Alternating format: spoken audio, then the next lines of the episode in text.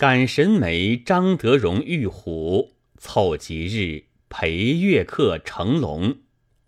诗曰：“每说婚姻是夙缘，定经月老把绳牵。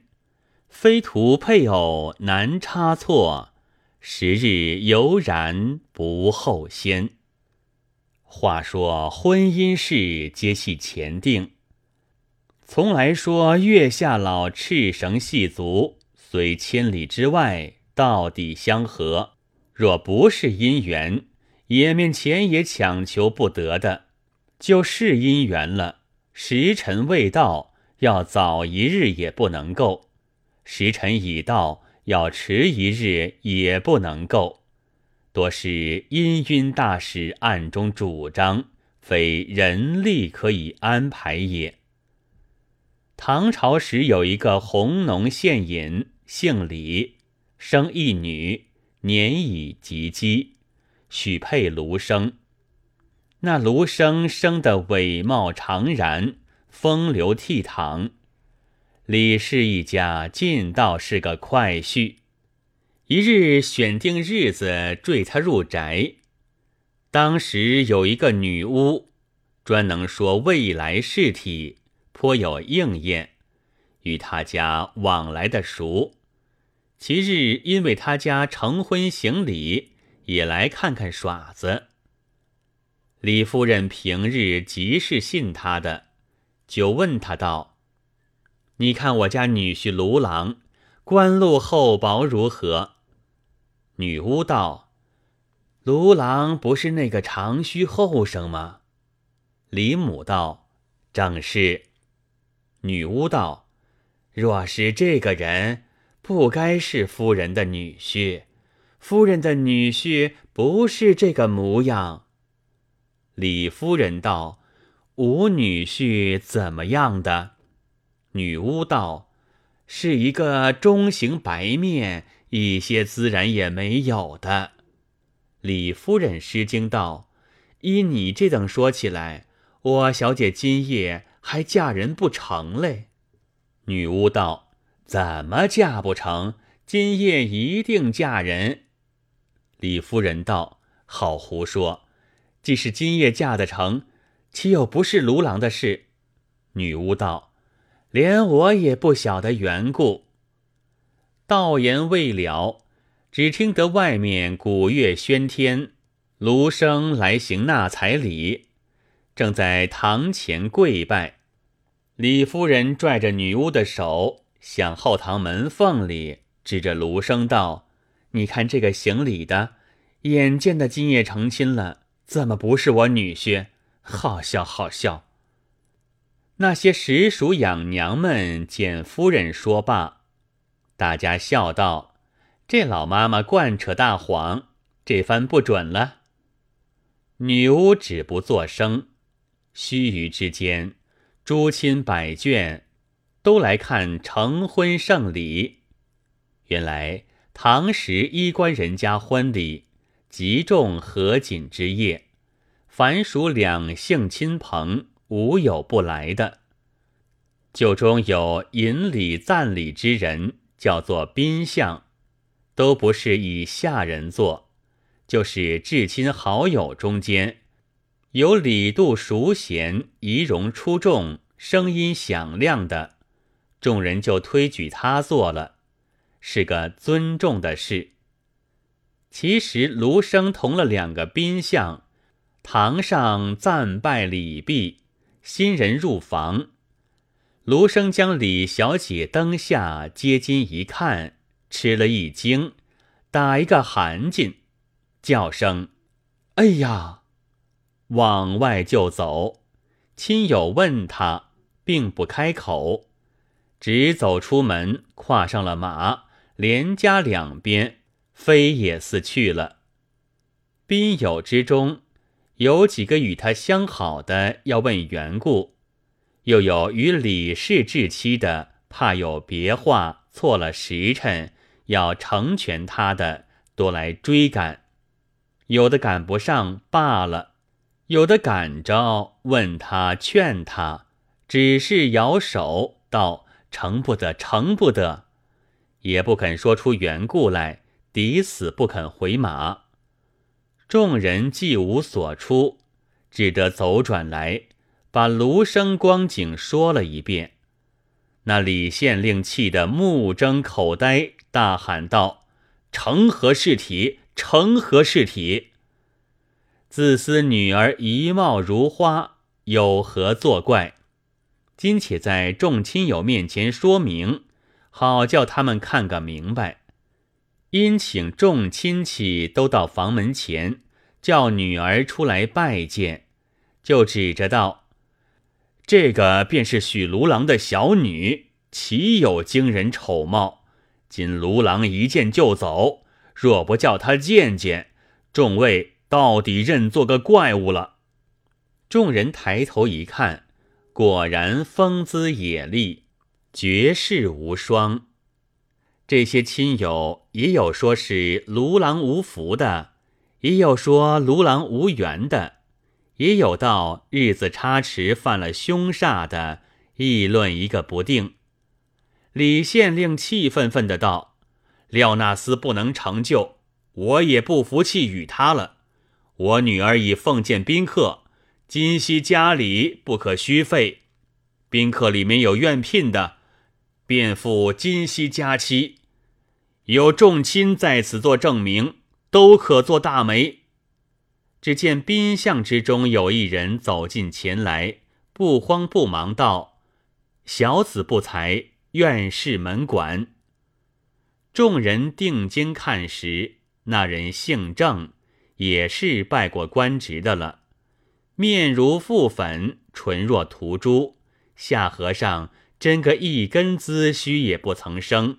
且是标志，众人齐喝一声，彩道：“如此小姐正该配此才郎，况且年貌相等，门阀相当。”酒中推两位年高的为媒，另择一年少的代为宾相，请出女儿交拜成礼，且应佳期，一应未备礼仪，婚后再补。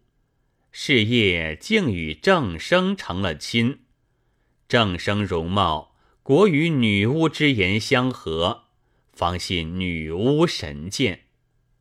成婚之后，郑生遇着卢生，他两个原相交厚的，问其日前何故如此，卢生道：“小弟接近一看，只见新人两眼通红，大如猪盏。”牙长数寸，爆出口外两边，哪里是个人形？与殿壁所画夜叉无二，胆惧吓破了，怎不惊走？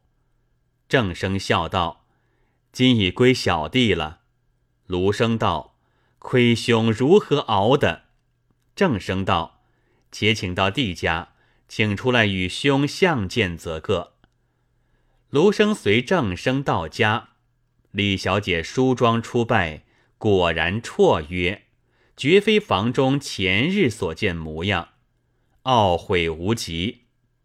后来闻得女巫先曾有言，如此如此，晓得是有个定数，叹住罢了。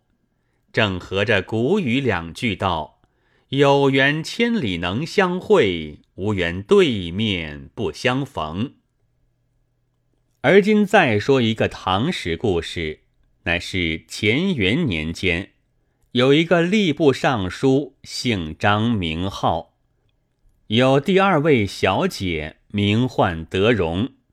那尚书在京中任上时，与一个仆业姓裴名勉的两个往来的最好。裴仆业有第三个儿子，曾做过蓝田县尉的。叫做裴月客，两家门当户对，张尚书就把这个德容小姐许下了他亲事，以检定日子成亲的。却说长安西市中有个算命的老人，是李淳风的族人，叫做李之微，星术精妙，凡看命起卦，说人吉凶祸福，必定断下个日子，时刻不差。一日，有个姓刘的，是个应袭任子，到京礼印求官，数年不得。这一年已自钻求要紧关节，叮嘱停当，吏部试判已毕，倒是必成。闻悉是李老之名，特来请问。李老卜了一卦，笑道：“今年求之不得，来年不求自得。”刘生不信，只见吏部出榜，委判上落了字眼，果然无名。到明年又在吏部考试，他不曾央的人情，一且自夺书判中下。未必合适。又来西市问李老，李老道：“我旧岁就说过的，军官必成，不必忧疑。”刘生道：“若得官，当在何处？”李老道：“路在大梁地方，得了后，你可再来见我，我有话说。”吏部榜出，果然选授开封县尉。刘生惊喜，信之如神，又去见李老。李老道：“君去为官，不必轻简，只消自意求取，自不妨的。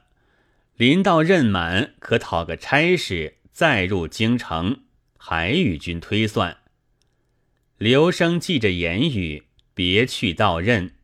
那边周中刺史见他旧家人物。好生委任他。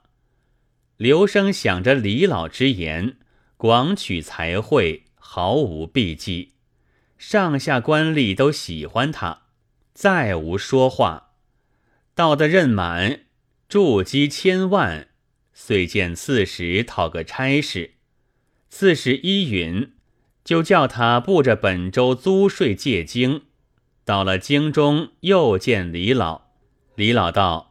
共三日内即要升官，刘生道：“此番进京，实要看个机会，设法迁转。却是三日内如何能够？况未是那升迁日期，这个未必准了。”李老道：“决然不差，迁官也就在比郡，得了后可再来相会，还有说话。”刘生去了，明日将周中租赋到左藏库交纳。正到库前，只见东南上偌大一个五色鸡，飞来库藏屋顶住着，文采辉煌，百鸟喧噪，弥天而来。刘生大叫：“奇怪，奇怪！”一时惊动了内官、弓箭、大小人等，都来看让。有识得的道：“此是凤凰也。”那大鸟住了一会儿，听见喧闹之声，即时展翅飞起，百鸟渐渐散去。此话闻至天子面前，龙颜大喜，传出赦命来道：“那个先见的。”于原身官职加升一级改用，内官查得真实，却是刘生先见，遂发下吏部，签授训仪县城，果是三日，有就在此州。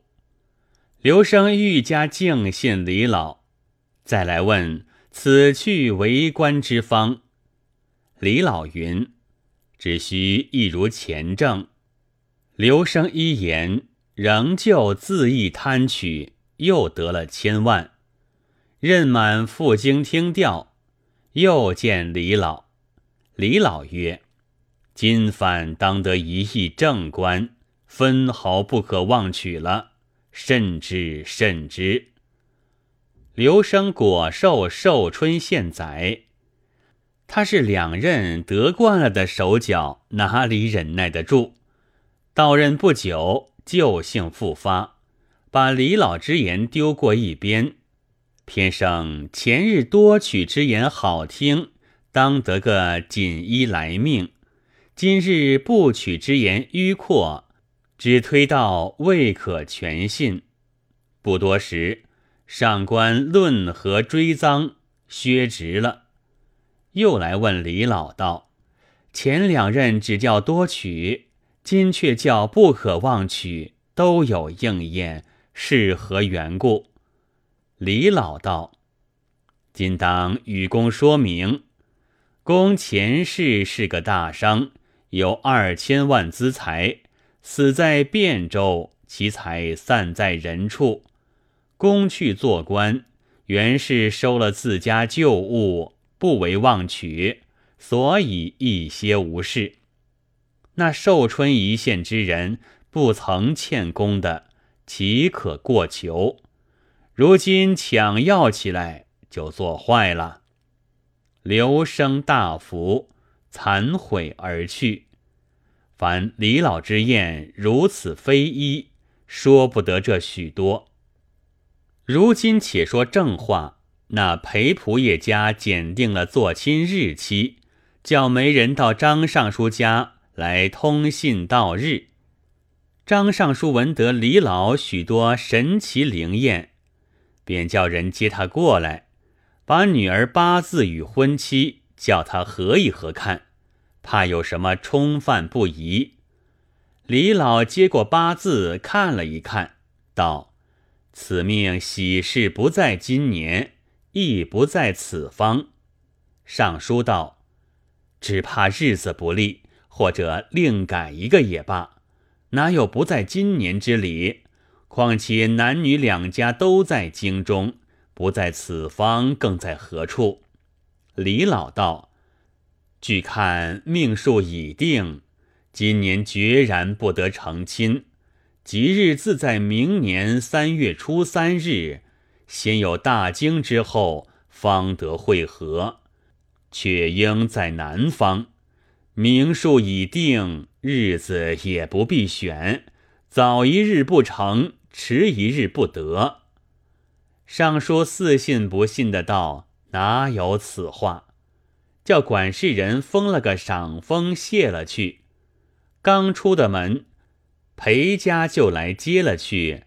也为婚事将近，要看看修旧。李老到了裴家，占了一卦，道：“怪哉怪哉！此卦恰与张尚书家的命数正相符合。”遂取文房四宝出来了，写了一简道：“三月三日，不迟不急，水浅舟交，虎来人得。”惊则大惊，急则大急。